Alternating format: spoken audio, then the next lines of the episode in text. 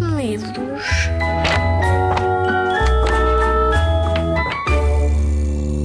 Olá, eu sou a Ana Kotovic, tenho 42 anos e escrevi este livro chamado Reis Procuram Príncipes, que é uma história de adoção.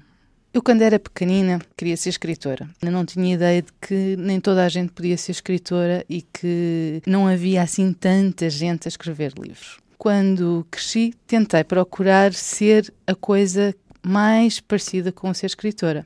E o que é que eu decidi ser?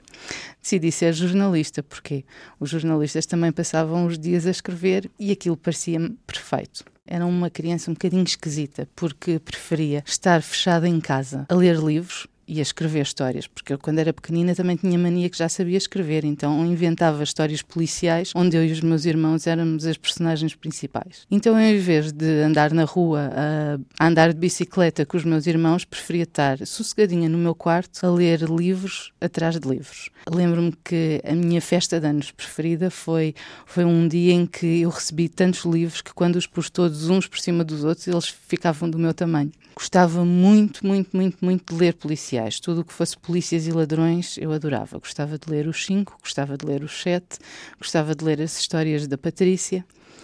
Mas depois, no fundo, eu gostava de ler tudo o que tivesse à minha frente. E quando já não havia livros para a minha idade, ia às tanto ler os livros da minha mãe. Adoro contar histórias e, principalmente, adoro escrever histórias.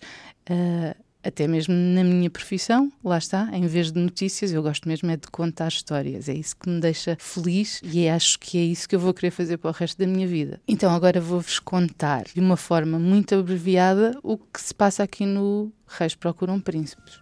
Então era uma vez um rei e uma rainha que queriam muito ter filhos. Acontece que não conseguiam, ou pelo menos não conseguiam tê-los da maneira que todos os pais têm filhos, ou seja, a barriga da rainha não havia maneira de crescer, nunca mais saía um bebê ali dentro e eles decidiram que não iam esperar mais. Então foram ter com as fadas madrinhas, que são as senhoras que tomam conta das crianças que precisam de um pai e de uma mãe, e disseram-lhes: Nós precisamos de uns filhos, não haverá por aí também umas crianças que precisem de nós?